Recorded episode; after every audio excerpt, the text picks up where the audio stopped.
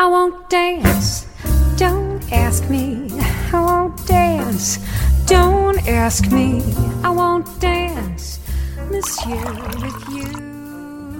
Olá, bem-vindos ao Simples Vinho, onde a gente desfruta toda a complexidade do vinho de forma simples, quase um bate-papo.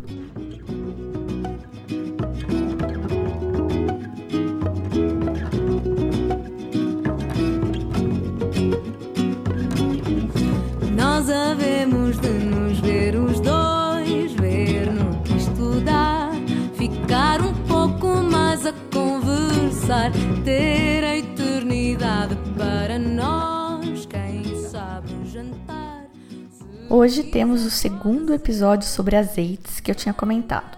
O meu entrevistado de hoje é o Manuel Chical, outro português, vocês já devem ter adivinhado até pela trilha sonora. O Manuel é um dos sócios da importadora Adega Alentejana, que eu acredito que tenha começado focando em produtos alentejanos, que é a, a origem do Manuel, mas hoje tem um portfólio bem variado e especialmente no caso dos azeites, tem azeite da Tunísia. Achei super exótico, mas parece que é um grande produtor. Foi uma conversa totalmente diferente da que eu tive com a Ana Carrilho do Esporão. O Manuel é muito mais focado em mercado, em legislação e tal, e o papo tá bem instrutivo. Antes de começar a falar de azeites, eu queria lembrar sobre o bate-papo que vai rolar no Zoom, dia 2 de dezembro, agora às 20 horas, com o Rodrigo Romero, da Vinha Trap, e o Pinot Noir de terroir extremo dele, extremo e vulcânico. Fica no sul da Patagônia, acho que é a última produção viável na Patagônia, aos pés do vulcão Osorno. Quem quiser acompanhar com os vinhos, tem o cupom dando 15% de desconto no site da Girafa. O cupom é Simples Vinho 15 e vale no site todo. Lembrando que o Novo Chile está com uma programação intensa de atividades até janeiro de 2021. Fiquem de olho na agenda. Tenho também um pedido, um pedido muito especial para vocês ouvintes. Quero conhecer vocês melhor. Quero reformular o Simples Vinho. Então, preparei uma pesquisa rapidinho, 10 perguntas, vocês respondem em 2 minutos, cronometrei. Espalhei links para essa pesquisa em todo lugar. Então, tem no post desse programa, tem no Instagram, tem no site, em toda parte. Entrem lá quando puderem, como puderem e respondam, por favor, que vocês vão ajudar a fazer o Simples Vinho ficar mais legal e mais a cara de vocês também. Bora falar com o Manuel então? É, já tá gravando então. É, achei que você fosse português, Manuel, mas você não tem sotaque, ou não tem muito. Eu sou um produto falsificado. É, eu vim para o Brasil com 17 anos, tenho 62. Eu não falo nem com sotaque de português, nem com de brasileiro. Então, não agrado nem lá nem cá. Mas agora ve... reconheci um pouco, é, agora pegou. Mas de vez em quando saem umas portuguesadas no meio da conversa. Imagino. É, bom, então, como eu estava dizendo, muito obrigada, seja muito bem-vindo ao podcast Simples Vinho. Mas, como eu digo sempre para as pessoas, é, a sommelierie, ela se aplica a tudo, né? Uhum. Então, a gente fala de... Tinha um professor que dizia que o sommelier é o expert nas coisas boas da vida, entre elas azeites. Uhum. Ótimo. E, então, a gente vai falar sobre azeites hoje. Obrigada por você estar tá aqui, por estar tá disponibilizando os seus conhecimentos e o seu tempo para falar para a gente. E eu vou pedir então para você começar se apresentando. É, eu que agradeço a oportunidade de falar sobre esse tema tão interessante. Eu sou o Manuel Chical, sou sócio fundador da Adega Lentiana, é uma empresa que tem 22 anos e nós importamos vinhos e azeites. Como eu disse há pouco, eu nasci em Portugal, morei lá até os 17 anos, uh, morei em lugares muito pequenos, no máximo com 10 mil habitantes, sou filho de engenheiro agrônomo e irmão de engenheira agrônoma. E andei muito no campo, colhei muita uva, colhi muitas azeitonas. É, meu pai era especialista em pastagens, forragens e olivais, então por isso essa paixão pelo azeite. E eu brinco com o azeite é o vinho há 30 anos atrás, tem muito menos controles, tem muitas adulterações e por isso que esse tema é tão interessante e agradeço a oportunidade de falar sobre ele hoje. Excelente. 30 anos só, você acha então que tem de gap com o vinho?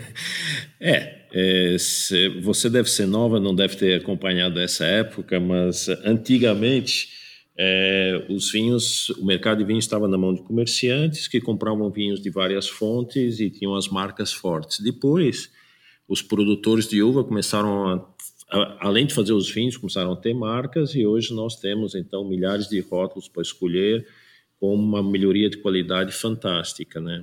O azeite, infelizmente, para você ter uma ideia, três marcas é, representam mais de 60% do mercado brasileiro de importação e o azeite é um alimento muito saudável, muito saboroso, mas é o alimento mais adulterado do mundo. Uma das coisas que ajuda a essa tentação de adulteração é que com 1,33 quilos de uva você produz um litro de vinho. É, um quilo de uva, normalmente, para 90% das uvas, você faz uma garrafa de 750. E para fazer um bom azeite, você precisa de 6 a 11 quilos de azeitona, porque a azeitona tem muito menos sumo, muito menos suco, do que é, uma uva. Então, como a quantidade de matéria-prima é muito grande, aí vem a tentação da adulteração. É um problema sério. Sempre que a gente vê o Inmetro fiscalizando os supostos azeites, a gente vê que é, é realmente metade, às vezes menos, é azeite de, de fato. A gente vai falar mais disso num, num, em breve, mas eu queria tocar num tema que, que você falou agora de como a, o, o mercado de azeites é, se compara com, é defasado, entre aspas, do mercado do vinho. É, que grande parte disso é, é, é, porque ele ainda está na mão ou está muito concentrado com engarrafadores. Uhum. Né, de, de azeite. E no vinho a gente teve, acho que um, uma grande, um grande ponto de inflexão uhum. foi o Robert Parker, né? Que ele começou a falar de vinho, as pessoas começaram a aprender de vinho e aí começaram a procurar coisas e se interessar mais. Hoje em dia até tem gente que foge de Robert Parker, mas enfim, foi uma pessoa importante nesse movimento. A gente tem isso, alguma coisa parecida para azeite? É, é, infelizmente ainda não tem. Tem alguns concursos mundiais de azeite que ainda são muito pouco divulgados, mas é, além do Roberto Parker, teve outros, houveram outros pontos de inflexão no mundo do vinho que se percebeu que mais importante que a quantidade era a qualidade. E se a gente for para 1950, por exemplo, os trabalhadores rurais, é, 1950 a agricultura ainda era pouco mecanizada, é, os trabalhadores rurais na Europa, falo Portugal, Espanha, Itália, muitas vezes saíam de manhã e voltavam à noite e, enfim, havia pouco dinheiro é, e saíam com uma gordura, sei lá, um pedaço de tocinho, alguma coisa assim, pão e um litro de vinho. então, o consumo per capita em Portugal, em 1950, era para ir 110 litros per capita ano. Tinha gente que bebia 360 litros de vinho por ano. Bens a Deus. Depois foi se percebendo que isso não era saudável e começou-se a falar em quantidades menores, etc. Então, isso também ajudou a melhorar a qualidade do vinho, porque antes a preocupação era com a quantidade, não com a qualidade. Então, se um hectare dava 25 mil quilos de uva, estava ótimo, vamos fazer 25 mil garrafas, né? E então é, mudou o negócio da quantidade para a qualidade. O azeite, nós temos uma agravante, que a legislação é muito falha. Então, vou falar alguns exemplos da legislação brasileira. É, no vinho, nós podemos importar qualquer embalagem até 5 litros, pode ser um garrafão, uma garrafa de vidro, um bag box, mas não podemos manuseá-la aqui. Então, é uma lei realmente bem feita para evitar adulterações. Azeite, você pode importar um, um, um contentor tanque e engarrafar aqui. No ato de engarrafar aqui, é, vai muito óleo junto. E é impossível fiscalizar isso. Então, nós estamos conversando e chamando a atenção aí das autoridades para ver se essa lei muda. Então, pô, faz o mesmo do vinho, importa qualquer embalagem até 5 litros e não manuseia, porque se proibir o engarrafamento no Brasil, a qualidade já vai melhorar, já seria um passo muito importante. Né? E para esse lobby, vocês têm o apoio de algum produtor brasileiro ou são mais é, uma coisa de importadores? É, isso é uma coisa de importadores e, olha, eu sou engenheiro de formação, sou engenheiro civil e eu vou ser muito, muito objetivo, não fique chocada nem zangada com as minhas palavras, espero que o, os ouvintes também não fiquem. O Brasil tem uma agricultura fantástica, a balança comercial é positiva devido à agricultura, mas tem alguns produtos que não encontram o clima uh, ideal no Brasil. São poucos. Uh, um deles é oliveira. Então, uh, o azeite brasileiro tem ótima qualidade, mas para você ter uma ideia, a produção total brasileira de azeite é inferior a 200 mil litros ano, ou seja, não é nada. Então você vê as oliveiras, é, você vê qualquer filme de produtor de azeite, a quantidade é sempre muito pequena. O azeite é ótimo, mas é muito caro. O consumo per capita de azeite no Brasil é quase meio litro por, por ano. É, portanto, somos 210 milhões de pessoas, são 105 milhões de litros por ano.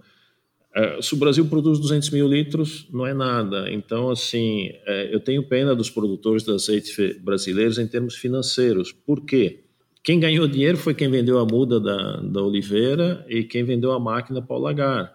O produtor tem uma produção tão pequena que, mesmo vendendo caro, ele vai ter prejuízo. Então, eu não vejo como a produção de azeite no Brasil possa crescer. É, geralmente são olivais a 1.200 metros de altitude, são regiões muito específicas. Eu estou falando de Biúna, onde tenho eu tenho o privilégio de ter uma casa no campo. Eu tenho aqui três oliveiras, estou a 800 metros de altitude. As oliveiras estão lindas, mas nunca vi uma azeitona nelas nem vou ver. tá certo? Então é um problema climático. Né? A produção de azeite no Brasil, a não ser que se descubra um clone pra, de árvore para temperaturas mais quentes, não vai para frente. Mesmo na cidade de São Paulo, você vê oliveiras lindas, às vezes em jardins de casas, etc. Mas sem azeitona. Não produzem. É, a altitude é um problema, então, para ela? Elas gostam de terras baixas? Não, não. É, no Brasil, para ter um, um, número mínimo de dias frios por ano, os produtores começaram a ir para terras altas. Só que as terras altas são poucas, né? E mesmo nas terras altas, a produção é pequena. Então, é, é só para mostrar como o clima do o Brasil não tem um clima para produzir que favoreça quantidade de azeitonas. Qualidade tem, mas quantidade não. Até agora, não. É, eu sei que há muitas tecnologias sendo desenvolvidas, é, a agricultura de precisão, etc., mas até agora não se descobriu uma forma de produzir é, azeite, azeitonas em quantidade suficiente para é, ter é, volumes grandes de azeite. Então, 200 mil litros é 0, 1% do que o Brasil consome, quer dizer... E acaba que o, o lobby aí para defender o azeite acaba sendo mais de, de importadores. É interessante uma coisa que você comentou também, a azeitona eu não sabia. Ela precisa de uma quantidade mínima de dias frios por ano para fazer Sim. o ciclo dela? Exatamente. Até é muito engraçado, vamos falar do hemisfério norte. As vindimas são é, sei lá, começam no final de agosto, atravessam setembro e, dependendo da região, vamos em outubro. Aí começa a chover e a ficar frio, aí você colhe a azeitona no inverno, novembro e dezembro. Então, é um fruto que amadurece no inverno. E a chuva não atrapalha, né? Porque no processo não. você extrai a água que entrou na, Exatamente. Então, é, a chuva para a uva é um desastre, para a azeitona é, faz ela evoluir, faz ela amadurecer junto com o frio. Né? É, já agora, só uma curiosidade: muitas pessoas, às vezes, passeando, vê uma vinha bonita, vão lá e pegam uma uva, provam, etc. É uva de vinho, sei lá, tem uma casca, uma pele mais grossa, tem sementes maiores, mas ela é docinha, então é gostoso, né? Agora, quem pega uma, uma azeitona na, na oliveira se arrepende, porque olha, a, bo, a boca fica amarga. Eu já fiz isso. e você bebe água e fica uma meia hora reclamando, né? É, se ela amadurecer bem, passar do ponto de fazer azeite, ela ainda segue assim? É tanino isso, né? Que, é tanino, é tanino. Não, quando você faz azeitonas de conserva, a minha família é, bem, as minhas tias estão velhinhas lá em Portugal, mas é, até há pouco tempo elas faziam. Você tem que deixar três meses em água e sal para sair esse amargor, né? Então é uma fruta que passarinho não come mesmo, né? Porque ela não, não vai ficar gostosa nunca. Tem algumas doenças, mas passarinho não, não ataca não ataca as azeitonas, não. Muito interessante. Falando em azeitona, também uma curiosidade. Ouvi dizer, bem ignorante a minha pergunta, que a azeitona preta não existe. Na verdade, é amadurecimento dela, é tudo a mesma. Ela é, ela é verde. É, ela começa verde e vai mudando de tom à medida que vai amadurecendo. E realmente o último estágio é ela preta, né? Agora, a azeitona verde que a gente come em conserva é uma azeitona que não amadureceu, porque se amadurecesse ela ficava preta. Uhum. E a característica organoléptica dela, pelo menos na azeitona curtida aí que a gente come, ela é diferente, né? A azeitona preta é mais profunda, né? O... É, tem um. É, o gosto é bem diferente, né? É bem diferente. E você não pode fazer azeite de azeitona preta. Pode.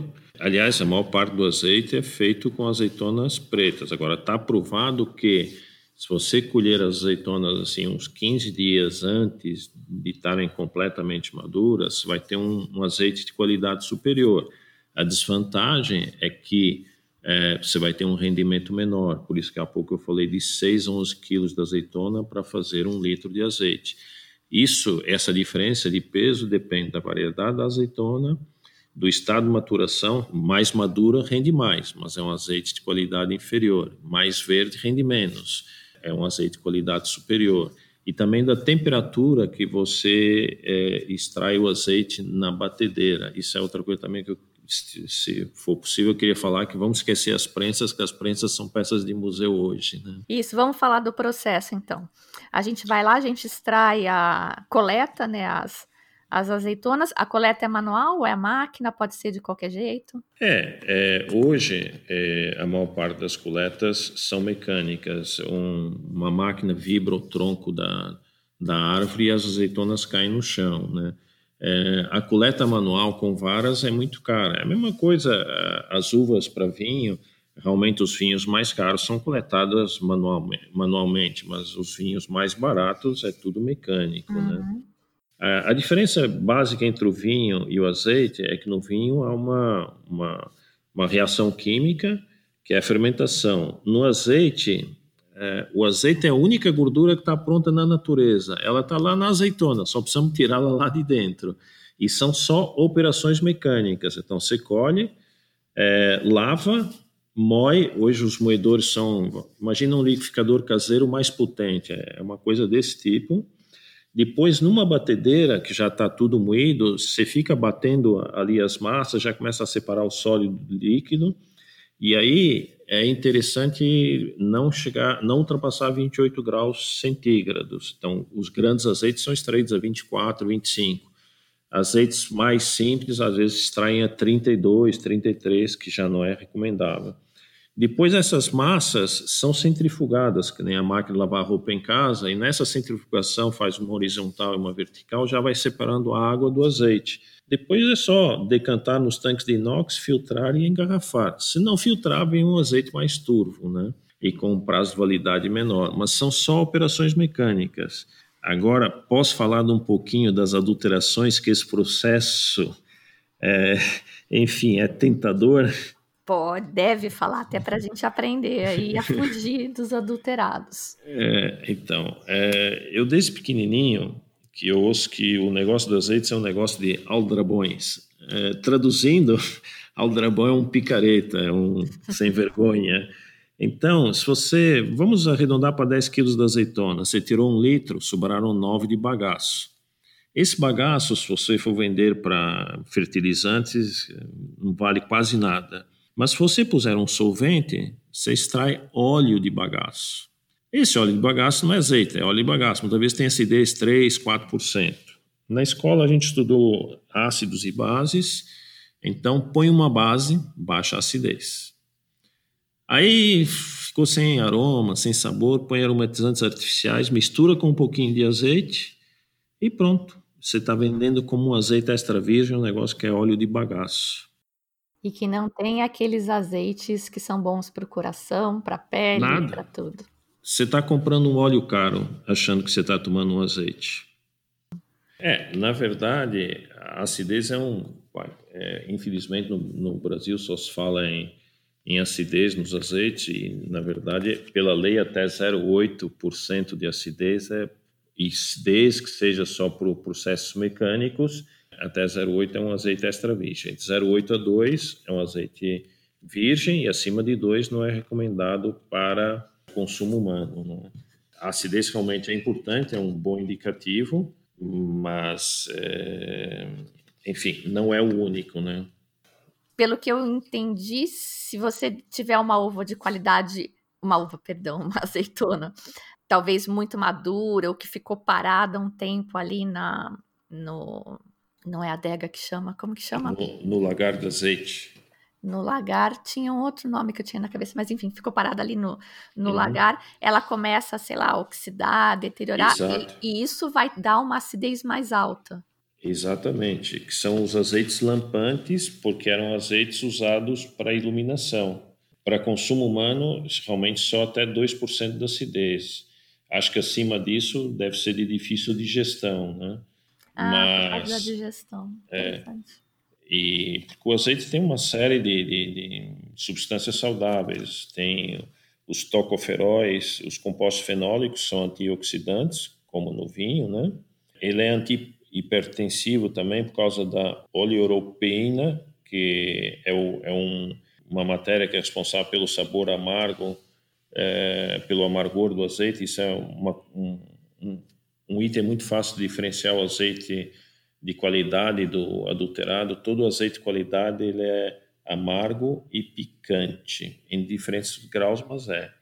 Ele também, o, o ácido oleanólico ajuda a diminuir o colesterol. Também tem esqualeno e feofitinas, que são anticancerígenos. As feofitinas também são anti-inflamatórias. Tem vitamina A, D e K. Então, nossa, é, é, é, é, um, é, é bom para a pele, é bom para o cabelo. Nossa, o azeite realmente tem qualidades demais. E até o caroço pode se aproveitar, você sabia? Não sabia. Conte. O caroço tem um grande poder, é, é, é, como se diz, calorífero. E você pode ter caldeiras em casa para esquentar a água com o combustível são os caroços das azeitonas. Por exemplo, o, no verão, é, uma adega de vinho tem que ser resfriada porque o vinho quer ficar quente. E no inverno, um lagar de azeite tem que ser aquecido porque senão o azeite talha. E temos vários fornecedores que têm caldeiras nos lagares de azeite que ligam no inverno e usam como combustível, como se diz, o caroço da azeitona. Interessante. É uma coisa que você comentou aí também que se a, a temperatura baixar muito, o azeite ele solidifica, né? Ele fica ele fica gelatinoso. E essa é uma forma da gente diferenciar ou identificar os falsificados? É um teste prático para fazer em casa. É, se você deixar uma garrafa dois dias, não pode ser uma hora, dois dias na porta da geladeira, é, se for um óleo, ele fica líquido. Se for um azeite, ele fica gelatinoso, que é esse negócio que a gente fala que talha. Se ficar metade líquido, metade é, gelatinoso, tá misturado. É, está misturado. É, voltando à questão da acidez, a definição de acidez é a quantidade de ácidos gordos livres é, que o, o azeite tem em porcentagem do ácido oleico. Então, por exemplo, um 0,2 de acidez significa que tem 0,2 gramas de ácido oleico em 100 gramas de azeite. Então, esse ácido oleico em grande quantidade, é, ele não é, é saudável, né? Por isso que existe essa restrição é, de acidez, né? Então, é, quantidade de, de, ácido oleico por 100 gramas de azeite, né? Tá explicado, então. É, o azeite tem é, várias gorduras, mas são gorduras saudáveis, tá certo? Que são as gorduras é, monoinsaturadas, né? Essas que são as boas, fazem bem o LDL, o, o colesterol, etc. Tá bom? Excelente. E o azeite ele também tem a, uma propriedade de se preservar com o aquecimento, né? Pelo menos mais que o óleo. Perfeito. O ponto de ebulição do azeite é, chega a 210 graus. Para você chegar a 210 graus numa no fogão você precisa se distrair, porque já vai ter fumaça para tudo quanto é lado. E um, os óleos normalmente a 170, 160 graus eles já estão atingindo o ponto de ebulição. Então é, o azeite é indicado também para cozinhar. E se você não passar dos 210 graus, ele não vai é, perder as qualidades dele, tá certo? Vai escurecer, etc., mas as qualidades em termos de saúde não vão ser perdidas. Ele, esse, esse escurecimento é uma oxidação? Não, não é uma oxidação. Normalmente, é, como suponhamos, você está fazendo uma fritura, né? E o que você está fritando acaba soltando. passando, uhum. soltando alguma cor para o azeite, né? Entendi. E você vai, vai fritando e ele vai escurecendo, mas ele não oxida até os 210 graus, ele mantém as propriedades é, químicas inalteradas. Agora, se passar 210, aí realmente ele vai ser é, alterado. Né? Mas para chegar a 210 graus, a tua cozinha já vai estar cheirando a queimada há muito tempo. Né? O negócio é cozinhar com azeite. E o, o, o, azeite ele tem essa, essa qualidade aí de, de resistir à, à temperatura mais elevada, mas ele não tem, ele não tende a melhorar com o tempo como alguns vinhos, correto? Não, não. O azeite ele realmente não foi feito para guardar em casa. É, o azeite com o tempo só vai deteriorando. Então o ideal é você usar a garrafa que você usa na mesa, usa tampa é, e assim, normalmente se recomenda o, consumir azeites em até dois anos após é, o azeite ter sido feito, não mais do que isso, né? E realmente é, hoje é um, uma coisa que ajuda bastante a, as pessoas a usarem azeite em casa e mesmo nos restaurantes são as embalagens de 2, 3 litros, né? Que é, é um PET é, por exemplo, 3 litros são 6 garrafas 500 ml. Você economiza 6 garrafas, 6 rótulos, 6 cápsulas, é, enfim.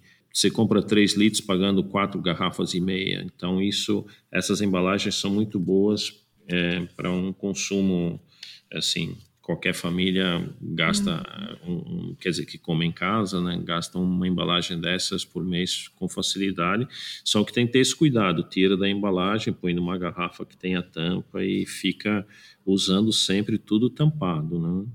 Tá, e deixa Usou, preservadinho. Não, mas não tem problema ele estar tá no PET. Não, são PETs é, aprovados para a indústria alimentar, né. É que é uma embalagem muito, muito, muito mais barata que o vidro, né. Ah, mas é interessante essa informação, porque eu tinha preconceito aí de, de comprar azeite no, na embalagem PET. Tendo os prazos de validade, não tem problema nenhum. É, é obrigatório? Mesma... Desculpa. Continue. Diga, diga. É obrigatório? Se é obrigatório ter a, a data, do, a safra do azeite? É, não é só obrigatório ter a data de validade, mas cada vez mais os azeites estão pondo a, a safra também. Os bons, né? Uhum, sim, mas é, é, sei lá, até vou fazer um paralelo com o bag box. Eu sei que o bag box são vinhos mais simples, né, gama de entrada, mas o bag box conserva muito bem o vinho. Claro que o Melhor vinho não. Uh, é, na verdade, a garrafa com a rolha de cortiça permite que o vinho vá evoluindo, e no bag box não evolui. Então, um bag box você guardar dois anos também, você está correndo risco. O certo é um bag box você usar em até seis meses após ele ter sido engarrafado, né? Mas respeitando essa, esses prazos, o bag box é uma solução ótima e a torneirinha também não deixa entrar ar, né? Então, também depois que abre o bag box, o certo é consumir em 15 dias, né? Mas assim, Só sabendo... Eu que durasse mais o bag. Olha, é, eu recomendo. O ar quem... sai, né? O ar sai, mas o sistema não é 100%. Eu recomendo quando você tem um bag in box, uh, depois que está usando, deixe na porta da geladeira, na prateleira da geladeira. É, e assim, quer usar três semanas, já está tendo um risquinho, quer usar um mês, é, o risco já começa a ser alto das últimas taças não estarem tão boas. Né? E a gente tem no Uruguai tinha uh, azeite no bag. Aqui no Brasil tem? É, eu não sei se alguém já importou. Uh, em Portugal nós temos um fornecedor que está fazendo isso e a gente resolveu não trazer ainda, porque entendemos que o mercado não ia aceitar muito bem, não. Então, e é mais caro que o PET, né? Então, uhum. Pode ser que um dia a gente traga, mas a gente, por enquanto, ainda não, não trouxe. Não. É, esse, esse, é um problema que vocês têm que pensar, né? Por exemplo, a, é, por exemplo não, a, a, a resistência do, do, consumidor. O pessoal do, do vinho tem um problema de colocar vinho melhor no bag, que eu gostaria muito de ter disponível vinho bom no bag, mas as pessoas não estão dispostas a pagar um bag de vinho bom.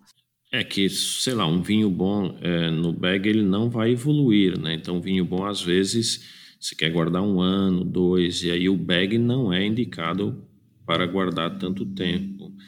Uh, muito bem, vamos falar então da avaliação sensorial de azeites. Uhum. Posso falar mais um pouquinho só da legislação para deixar todo mundo aterrorizado? Claro que pode. Então, olha, é, na ponta de cá, na, na, chegada no Brasil, além de poder engarrafar, é, não são exigidas análises em laboratórios. É, o vinho, antigamente, era exigido análise de todas as safras, de todas as colheitas. Então, uma vez por ano você tinha que fazer análise. Agora a lei foi mais flexibilizada, mas mesmo assim, a cada três anos, você tem que fazer análise do vinho. E no país exportador, não importa se é Portugal, Espanha, Espanha é o maior produtor de, de do mundo, Itália, aí sim é obrigado a fazer análise tanto para o azeite como para o vinho em laboratórios credenciados aqui no Ministério da Agricultura do Brasil.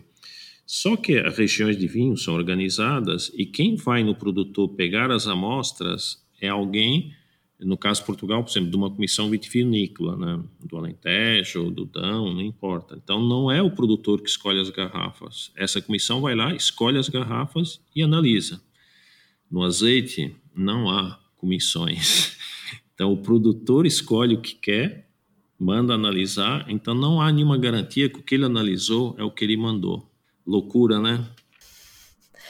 É uma das loucuras aí que a gente tem visto na, nas legislações, mas é isso, precisa de gente conhecendo, quanto mais gente conhecer para exigir mudanças. Obrigada por você ter compartilhado aí com, com a gente. Sem dúvida. E só uma última piadinha que eu faço com os meus amigos, às vezes falam, pô, eu comprei um azeite ótimo por 15 reais. Eu falei, não, você comprou um óleo caro. Você fez um péssimo negócio. Você quer azeite? Menos de 30 reais a garrafa é difícil achar um azeite que seja puro, né? Tá certo. E, e aí, falando um pouco dos é, envasadores de, de azeites, você tem é, eventualmente esses grandes, vamos chamar de, sei lá, o Cacilheiro del Diablo do, do azeite, né? Que é, uhum. que é uma uhum. produção grande mas é, é azeite mesmo, alguns deles.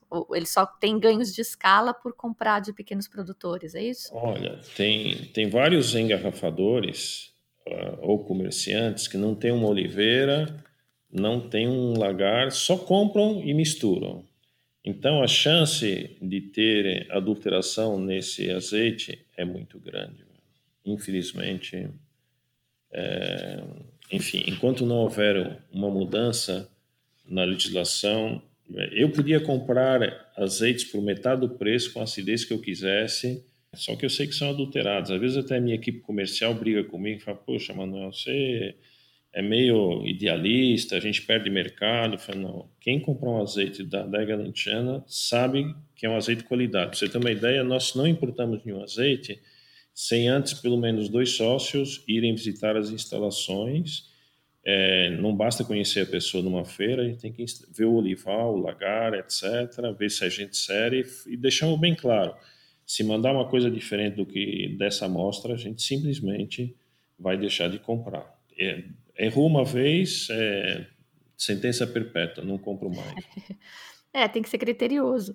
E uhum. vocês só compram do produtor. Vocês só de produtor. Não, comerciante não. Para que que. É mesmo que o vinho, só de produtor. Até hoje tem comerciantes de vinho. Nós não, só produtor. Para que intermediário? Uhum. Excelente, eu gosto de, de trabalhar direto com o produtor, de conhecer a história. Claro. Quando a gente vai analisar um azeite, você quer descrever para a gente mais ou menos como é que é o processo? Eu sei que uhum. a cor dele não importa, apesar dela ser linda. Uhum. É verdade. É, então, uh, o, o, copo oficial de degustação de azeite é, é, parecido com o copo de vinho, mas sem pé e cor azul escura.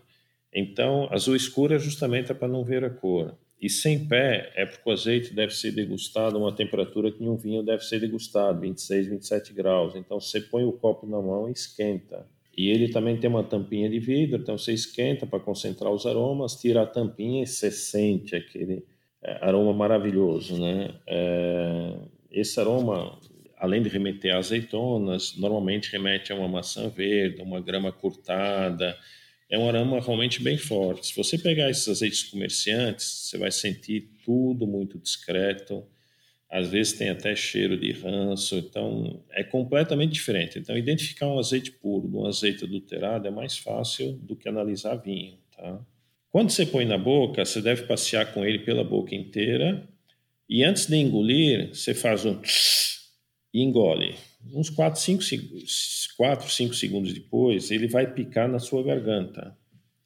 Ou seja, você vai sentir o amargor e, e a picância do azeite. Aliás, quando ele passa na sua boca, ao contrário de um óleo, ele marca já a sua boca muito bem. O óleo passa meio é, desapercebido né, na boca. Uhum. E assim, claro que provar uh, azeite puro é coisa de uh, concurso de azeites. Se o vinho é um produto gastronômico, o azeite é mais ainda. Então ele só deve ser consumido com comida. É, quem fizer esse teste prová-lo puro sempre deve ter água perto para beber, porque normalmente quem não está acostumado acaba tossindo, né? É, e eu, pelo menos, eu ficava muito enjoada nas aulas de degustação de azeite. Porque a gente não está acostumado a engolir azeite, né? É, uhum. não, cur, não curtia. É, se você degustar dois, três azeites é uma coisa, se degustar dez é, é mais complicado. Mas é, quando eu tinha 16, 17 anos, estava lá em Portugal e ia ter alguma festa com os amigos, que a gente ia beber um pouco mais, a gente bebia umas duas colheres de azeite puro, que aí retarda a absorção do álcool, né? Então a gente ficava mais resistente ao álcool. Olha a dica, dá aquela forrada no estômago, né? Dá uma é. azeitada no estômago.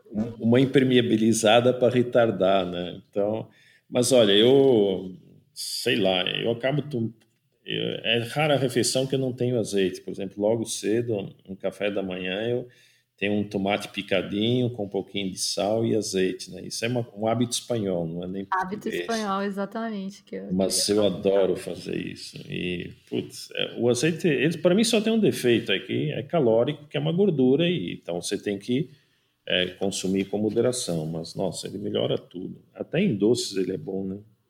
Exato, a gente vai falar dessas harmonizações é, diferentes daqui a pouco quando eu estudei azeites, eu não estudei profundamente, foi só uma disciplina no, no meu curso, é, não lembro direito também, tenho a impressão de que para ele ser é, o virgem extra, ele precisava, tinha alguns checks que a gente fazia, né, algumas análises, e na, na, coisa dos aromas, ele tinha que ter uma certa complexidade. Se ele tivesse um aroma só, ele era muito simples e não entraria como, como extra virgem.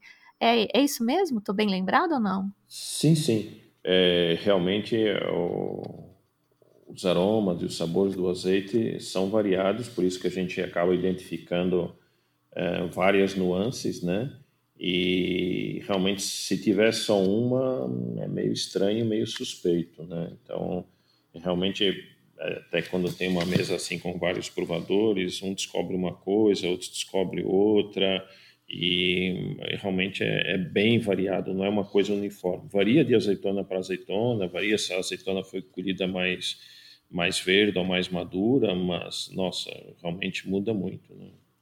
E na, quando vai fazer o blend do, do azeite, você usa é, azeitonas mais verdes, tipo, por exemplo, você tem só um campo com uma única variedade. Mas uhum. você no blend, você tem um azeite de azeitonas que você colheu um pouco antes e azeitonas que você colheu um pouco depois. Olha, realmente acaba fazendo o blend, se o produtor só tiver uma marca, vai fazer o blend de tudo, mas ele tenta apanhar em poucos dias de diferença para, enfim, ter um padrão para o azeite dele, né? Então, a colheita da azeitona consegue ser rápida, é, o processamento no lagar também é rápido, né? É, é, mais rápido que o vinho, que tem que fermentar, sei lá, uma semana, dez dias, né? Na verdade, o azeite você consegue, por exemplo, um, um lagar bem pequenininho produz, sei lá, 200 litros por hora, né? Então, sei lá, se ele trabalhar 24 horas já faz 4.800 litros num dia, né? Um lagar pequeno, né? Então é, é, é muito muito diferente da, da produção de vinho, a rapidez, né? Então assim o cara consegue fazer um blend é, com pequenas diferenças. No azeite tem mais azeites, acho que varietais do que blends de várias azeitonas. Então, por exemplo, o espanhol usa muito azeite só de picual, né? Em Portugal, que eles misturam mais, que nem nos vinhos, gostam muito de ter duas, três azeitonas, como gostam de ter três, quatro uvas no vinho, né? Mas a maior parte dos azeites do mundo são, são varietais, não são blends, não. Ah, não sabia. Tinha realmente a impressão contrária, de que a maior parte eram blends. E raro você ver a variedade da azeitona no, no azeite nos, nos, uh, isso é uma das, das, formas de identificar, olhar a garrafa e falar, bem, vamos lá. Os azeites dos comerciantes ou dos engarrafadores dificilmente têm uh, procedência, a região, dificilmente tem o nome da azeitona. Então, isso já são, uh, enfim, suspeitas bem grandes, né? São dois itens que já te ajudam a diferenciar Muitas vezes a sede da empresa é numa cidade grande e não se faz azeite em cidade grande.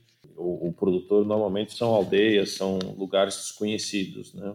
Hum, é, essas, esses detalhes todos são uma evolução que a gente vai. Acho que o consumidor vai chegar aí em, em algum momento, né? É, mas precisa se divulgar muita coisa porque, olha, as nossas vendas de azeite crescem todos os anos, felizmente mas nós somos um, um grão de areia. Nós importamos 0,2% do consumo brasileiro, quer dizer, nada. E eu te diria que o azeite realmente de qualidade no Brasil não é nem 5% do total comercializado, é uma pena. Então tem muita gente consumindo óleo caro. Exatamente. E achando que está fazendo um grande negócio. Aí eu não entendo porque que meu colesterol não baixa, consumo tanto azeite. pois é. Aquelas. Tem algumas comidas, uns atuns que são conservados em azeite. Mentira, né? Olha, uh, a indústria de conserva de peixes tem mudado muito nos últimos anos. E há algumas indústrias pequenas que realmente fazem no azeite, só que o preço é mais alto. Mesmo a sardinha em azeite, ela é, sei lá, eu, uns 30% mais caro do que uma, uma sardinha em óleo. Né? Claro que o sabor é completamente diferente, né? uhum. né?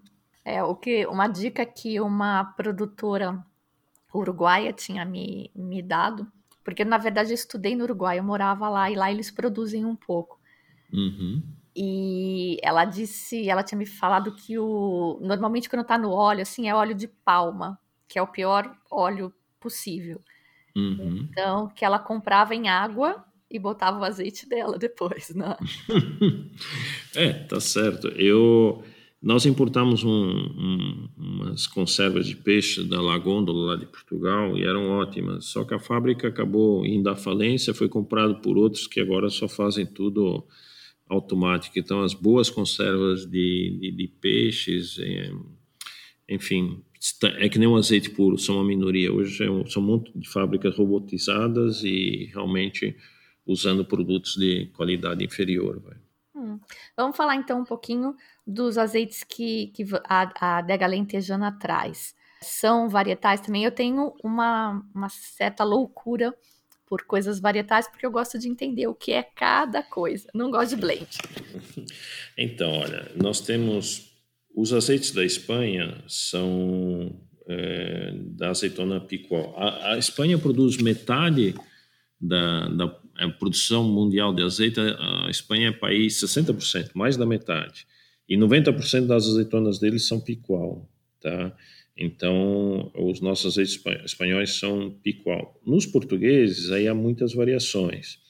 Por exemplo, nós temos um produtor chamado Corte de Cima que colhe 15 dias antes de estar maduro uma azeitona chamada cobrançosa. É, esse é um dos azeites mais amargos e picantes que a gente tem. É, então, quem gosta de um aroma forte de azeite e um sabor forte, é, compra o corte de cima. E com que, que você recomenda esse azeite forte assim? Em cima Olha, do que? Do pão mesmo?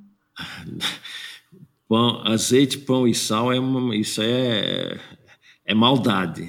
Tá certo? o duro é parar de comer. Até nas torradas ele fica bom, né?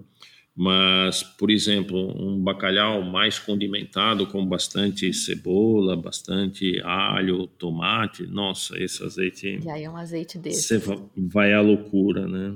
Com bom. Aí eu sou do grupo da minoria com bacalhau, eu sou com vinho branco, mas a maioria prefere vinho tinto. É, nós temos um azeite que é super clássico, que é o Mochão. Mochão é uma herdade, é uma fazenda que até hoje faz vinhos pisados, as uvas, é, faz os vinhos com uvas pisadas a pé. E ele tem um pequeno lagar lá e tem uma, uma, uma, variedade que hoje já foi muito usada, mas hoje é pouco, porque rende, é uma, uma variedade que rende pouco, é a galega, mas é um azeite assim de uma elegância, de uma complexidade fantástica, né? É, no centro de Portugal é, temos o azeite Fátima, que tem uma tem três azeitonas. É, uma delas é uma quase não se fala, a lentrisca, também dá um toque bem é, bem interessante no azeite, um toque bem elegante, né? E no, nós temos um azeite da Tunísia que tem uma azeitona chamada Shenlali. É, Para quem não conhece a, a Tunísia, a Tunísia produz mais azeite que Portugal. É, e eles têm esse frio que precisa, que aqui no Brasil a gente não tem? Tem, porque é assim, é, é margem norte, a margem norte do mar Mediterrâneo está lá, Portugal, Espanha e Itália. Na é margem sul, a Tunísia, da, a Tunísia em linha reta até a Sicília são 200 quilômetros, é muito perto. Então, é pertinho, mas é, é imaginar para mim, sei lá, nunca fui. É um deserto quente, é, é África, a, né? É quente. Sim, mas a, o norte de África, a parte sul dos países da norte da África é desértica, mas a parte norte não é. Então, a Tunísia produz azeite, Marrocos produz azeite, é, eu fui lá e achei muito, muito interessante. E eles têm o frio que precisa, mesmo sem, sem altitude. No plano mesmo tem Sim, tem frio. tem frio e pouca chuva. A, a azeitona, a oliveira, por exemplo, as minhas oliveiras aqui estão no meio de um gramado e eu corro o risco delas terem alguma doença na raiz e apodrecerem, porque elas, pra você ter uma ideia, as, azeito, as oliveiras gostam de climas com 500, 600 milímetros de água por ano. Aqui, São Paulo e Biúna tem 2 mil milímetros, né? Então, é, é água demais para uma azeitona, para uma oliveira. Ah, mas aí o perigo é a doença, porque Sim. no azeite ela não entra, você vai extrair mesmo. É, eu não sei se também a quantidade de água acaba influenciando não ter azeitonas, né? Acho que é a falta de frio e o excesso de água, acho que são as duas coisas. e algum azeite para sobremesa, o que, que você recomenda? Olha, nós temos um azeite chamado Ouro Bailén, é da Espanha. Esse produtor, nós ficamos encantados com ele. É, esse azeite já ganhou num concurso mundial o título do melhor azeite do mundo e ele é de uma elegância ímpar. E nós já fizemos pudim, já fizemos é, alguns cremes com um pouquinho desse azeite. Nossa, meu Deus, que coisa boa! Aliás. Mas na confecção. Na confecção. É, aliás, é, se você tiver uma receita que tem manteiga no doce, experimenta trocar por azeite e ver o resultado. Eu estava pensando em azeite para pôr por cima, sabe? É, eu confesso que eu não fiz essa experiência, mas você acabou de me dar uma boa ideia. é, eu aprendi na, na, na, escola, a gente fazia com uma das harmonizações que a gente fazia é, era com chocolate. Alguns uhum. azeites ficam bem interessantes com, com chocolate. Olha. E com sorvete eu já vi também. Uhum, legal. Eu tenho uma receita de mousse de chocolate muito boa da minha mãe. A próxima eu vou jogar um fio de azeite a ver o que acontece. E aí conta pra gente qual azeite fica melhor, porque é, é, é, complexo isso, né? Eu tenho quase certeza que o ouro bailém ou o mochão vão ficar fantásticos nessa, nessa brincadeira. Preciso provar isso também. Ah, muito bem, Manuel. Mas alguma coisa que você queria comentar que a gente não. Olha, eu espero que o mercado do azeite se evolua no Brasil, que esse trabalho de divulgação que você está fazendo é, é muito importante e cada vez mais consumidores tenham noção da, da importância do, é, da qualidade do azeite, que não, 6 a 10 a 11 quilos de azeitona não pode ser um produto barato e que realmente é, isso beneficie mais a saúde da população, porque hoje é muito óleo e pouco azeite, né? Então, é, espero que isso mude. Eu sou jovem, tenho 62 anos, quero ver isso mudar e conto com o seu trabalho e de outros jornalistas para, enfim, o, realmente a população ter acesso a essas informações, né? É, a gente sente uma demanda gourmet das pessoas, talvez não tenha tanto conhecimento ainda, mas elas buscam, procuram saber de azeites, procuram conhecer. Vamos compartilhar essa informação, mas eu acho que talvez a gente precisasse também, a gente, né, o, o azeite precisasse de um certo modismo, porque Uh, eu, eu, vejo o Robert Parker como o deus e o demônio do, do vinho. Uhum. E, que, inclusive, agora, depois dele, né? Agora, acho que está passando até. Mas foi só vinho tinto, vinho com madeira, vinho super frutado e só Bordeaux, né? E aí o preço foi para as alturas. E mas as outras regiões, de certa forma, se, se beneficiaram disso. A gente precisava de, de uma estrela dessas, falando de azeites, né? Promovendo é, só, só a palavra dos chefes é, é pouco. É, eu, antes da pandemia, não fazia nenhuma degustação de vinho sem degustar azeite. E as pessoas ficavam encantadas. É, há 18 anos atrás, eu fiz uma degustação de azeite em Imperatriz, no interior do Maranhão. Nossa, foi um sucesso total, né? Enfim, é, realmente falta divulgação, falta divulgação, concordo. Divulgaremos então, até que apareça um Robert Parker aí mais famoso e mais bambambam bam, bam, para divulgar. A gente vai fazendo a nossa parte. Manuel, muito obrigada pela, pela conversa, pela disponibilidade. E vamos conhecer mais azeites e compartilhar receitas. Tá ótimo. É, eu espero que um dia a gente possa acabar no confinamento fazer uma degustação presencial, que vai ser muito interessante. Posso falar uma frase de um professor catedrático lá de Portugal? Claro que pode. A frase até fala em virose, então muito muito correta para os nossos dias. Então a, a, frase do professor José Gouveia é: costumo dizer que o azeite é como uma virose de contaminação fácil. O vírus primeiramente contamina, depois entranha e ao conhecê-lo mais a fundo torna-se paixão. Então é por aí que a gente tem que ir, né? Tá eu acho a, eu acho que todos os, esses prazeres, esses pequenos prazeres da vida, né? Vinho, azeite, chocolate, para quem é expert de, de chocolate, é, eles viram realmente uma paixão, porque o mundo é muito vasto e interessante. A quantidade de informações e de detalhes que, que você pode pegar para pessoas curiosas acaba sendo realmente um, um deleite. E um provérbio basco: o azeite e a verdade sempre vêm à tona. E, e o Thomas Jefferson, o terceiro presidente dos Estados Unidos, falou: a oliveira é certamente o presente mais valioso do paraíso. Olha só. Não era o Jefferson que gostava muito de vinho? A George Washington, né? Não, eu, o Thomas Jefferson também gostava de vinho, mas pelo jeito apreciava azeite também. Era um bom vivan. É. Bobo. E E, assim, nós temos um, um, um, folheto que eu escrevi consultando seis, sete livros, com 71 perguntas e frases emblemáticas que nem as que eu falei agora. Uh, Carol Orantes pode te mandar, é, temos isso disponível via, uh, via e-mail, ela pode te mandar isso para você dar uma olhada. Claro, é um, um livro? É um livreto, tem 24 páginas e é assim, uma leitura muito agradável com perguntas e respostas. Ah, vou adorar. Muito obrigada, tá Manuel.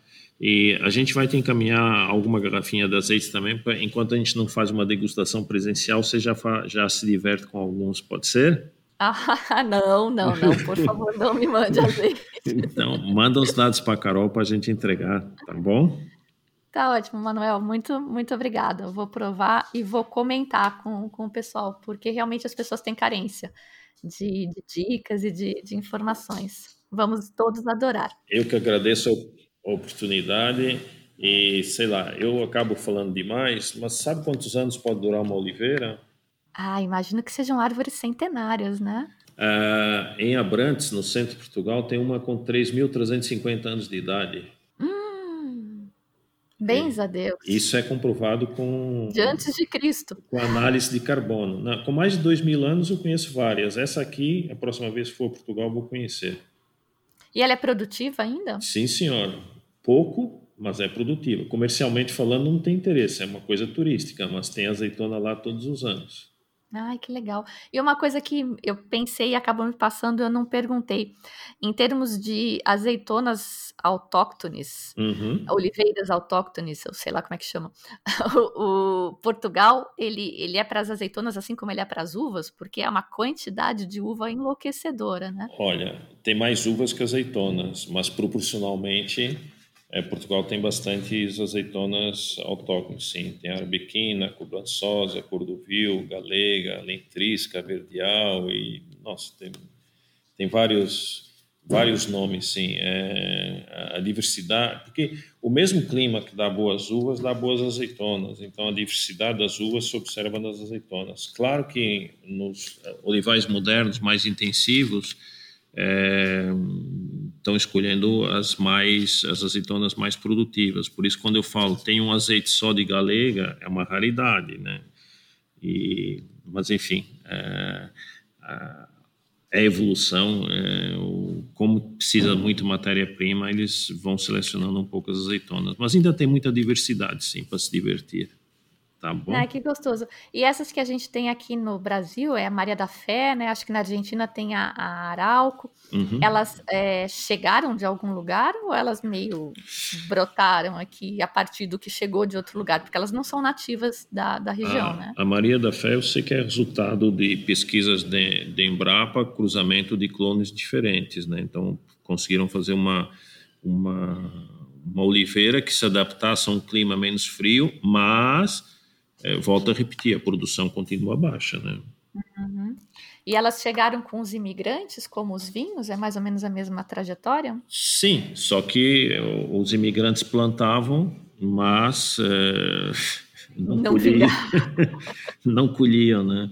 É, então foi diferente do vinho que se propagou, é, apesar de, sei lá, aqui entre nós também ter muitos vinhos brasileiros que são, é, enfim, feitos em condições não É, não é. tão boas. Aí, até hoje, garrafão é o que faz maior volume, né? Sim, e, e o vinhos de uvas não viníferas, o que é proibido na Europa, né?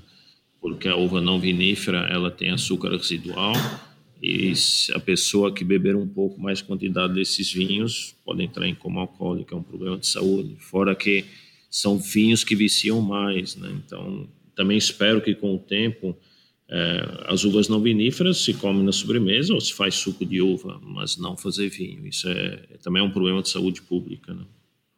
Hum, interessante. Essa informação também não. A gente sempre aprende coisas novas, né?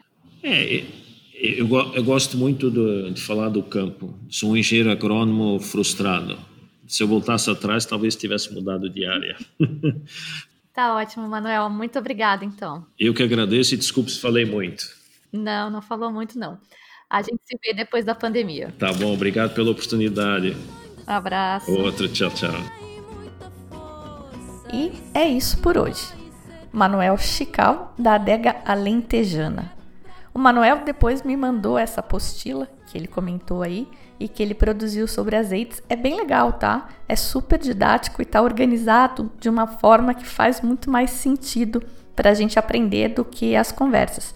Então, tô querendo fazer um podcast com ela também, a menos, claro, que vocês tenham cansado de ouvir sobre azeite. Aí vocês me falam e eu paro. Mas eu tô encantada com esse tema ainda. Manuel me mandou também vários azeites para eu provar, muitos, muitos mesmo. E eu vou fazer notas de degustação de cada um e vou postar no blog e no Instagram. Acho que vai ser legal. Os dois do Esporão, que eu provei, o Olival dos Arrifes e o Extra Virgem, são incrivelmente diferentes. Me sinto quando eu comecei a aprender sobre vinhos, que tudo era novidade, eu não conhecia nada, bem, bem legal.